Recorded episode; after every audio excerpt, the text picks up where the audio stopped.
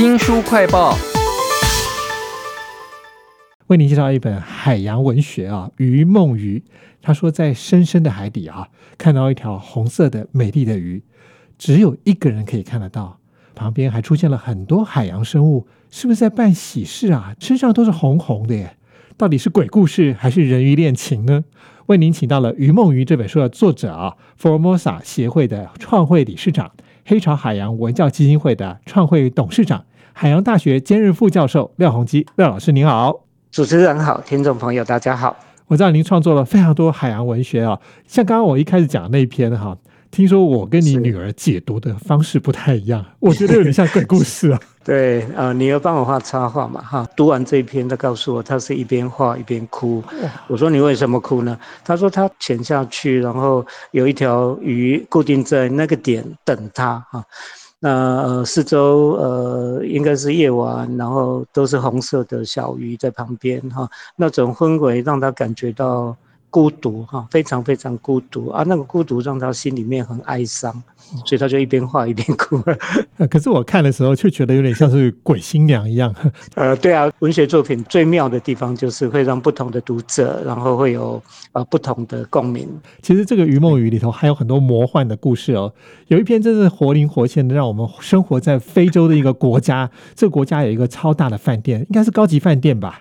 结果背后挖出来的故事是我想象不到的方向啊。呃，对，就是一个考古学家到非洲考察嘛，那就住了一家饭店哈。这个饭店有五层楼这么高，因为考古学家嘛，他有空的时候他就好奇，有些油漆脱落的地方，他就抠了一些回去研究室，结果吓一跳哈，因为都是古老的化石。故事里头就有一个新的世纪了哈，这个世纪就是鱼在那个世纪跟现在我们认识的鱼是完全不同的，所以这篇文章就是用了片名叫做《寡短位》了，就是两个人在对话当中 说他有这样的一个故事哈，鱼多大尾多大尾，那结果就是整座五层楼的饭店都是一条鱼的化石了。其实廖鸿基老师在这个《鱼梦鱼》里头用了很多台语。比如说，有些鱼呢，你可能不知道它是什么鱼，就是宰利克西啊，就是宰鲤鱼，是不是？对，那个是有一个人沿着海边的步道散步啦，那湾里头风平浪静，常常会有一条鱼就跟着他，然后他停下来，他也会跟着停下来，他就觉得很好奇，这条鱼到底是怎么了？哈，为什么会有鱼在反应它的动作？那一开始他以为是大概是有人喂食吧，以为有食物可以吃，他原本以为是这样子。那后来又发现并不是，后来有一群朋友啊来，啊没有想到那一次跟朋友一起走滨海步道散步，朋友有四个或五个吧，那没有想到那一天来的这个鱼就又是四条跟五条。而且动作完全跟他们一样 所以他就请教他的一类专家了。一类专家说：“这种鱼啊，叫做宰鲤鱼啊，就 宰利啦，就是跟跟随着你的意思。”哦，是这个意思啊。其实这个廖鸿基老师在《鱼梦鱼》头用的台语还更多了，甚至你还叫你的女儿帮你画插画。所以我觉得你好像在创作的时候，其实很希望让它非常多元的哈。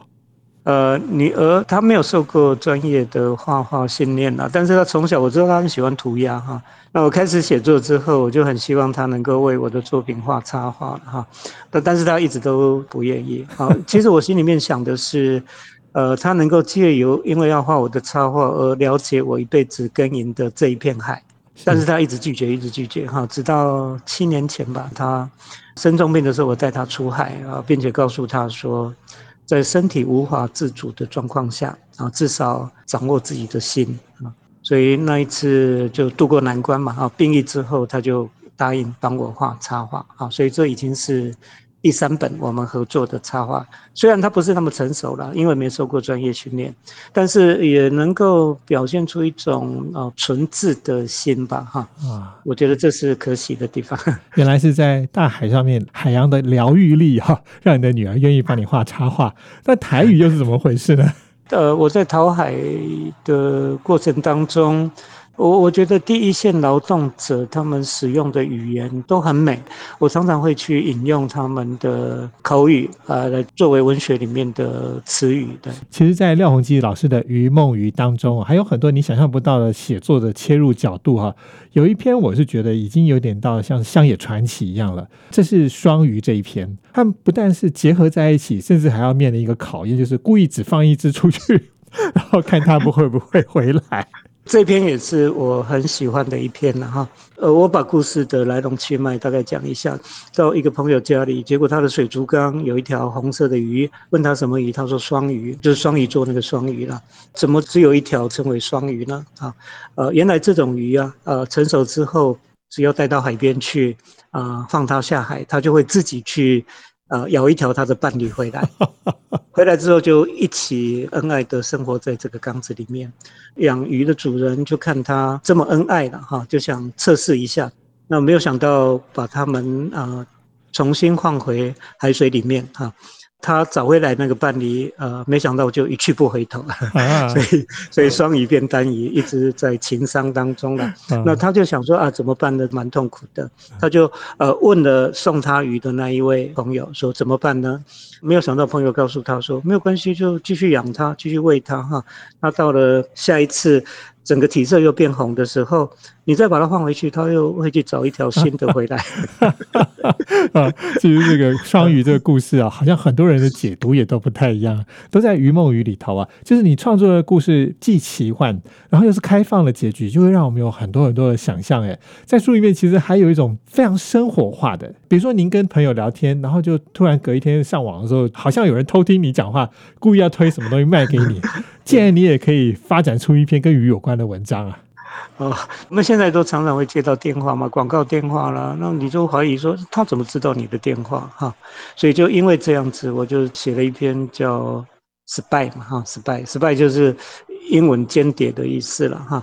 呃，有一种鱿鱼了哈。它像小强一样啊，无孔不入，它就会渗入我们的家庭里头，然后就变成啊瓶瓶罐罐啊，变成在笔筒里面的一根笔或者风铃的管子啊，哇啊等等的啊，就是它会散布在你各个角落啊，然后它会收集你的个人资讯哈。把你的各自传出去了，其实这一篇是在讽刺我们的各自外泄，呃，而我是只是用一种由于像窃听器一样来窃取个人的各自哈，尤其是插画非常的有趣。你女儿画那么多插画里头，最喜欢就是这些鱿鱼，它假装成一支笔伪装的时候，我觉得超有趣的啊，都在鱼梦鱼当中啊。其实廖鸿基老师对鱼真是非常了解，因为您自己以前就在海上讨海嘛啊。我发现你对于船只、钓鱼的人的心境都非常的熟悉，尤其是船。哎，我觉得你写了好多艘的船。对啊，我就想起我上一本小说《最后的海上猎人》。编辑就说：“哇，你的整艘船啊，整艘都是戏哈，意思就是说你对渔船的船舱啊各个部位的了解哈，都比一般人呃多出许多啊。那当然嘛，因为我曾经在渔船上面生活，可以说渔船就是我的舞台啦。那这些短篇故事就是被我安置在甲板上的各个角落。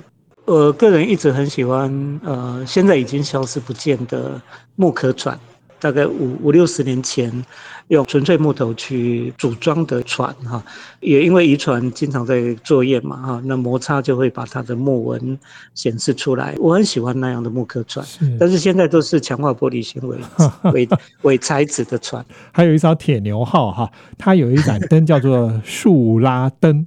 没有上过船的人，其实很难想象真正的船是什么样子的耶。哦，这个延绳钓作业会有一些浮球浮在海面上了，很长五六公里的鱼绳放完之后，他会回头，那船长就会用塑料灯、探照灯啦，啊，但是它是明明灭灭、明明灭灭这样哈，就是为了省电，为了不要让灯泡烧掉，所以呃，每艘船大概都有这样的渔具设备。啊，就是用它来探照海上的浮球，检查一下它是否有脚缠在一起，或者检查有没有鱼鱼上钩了哈。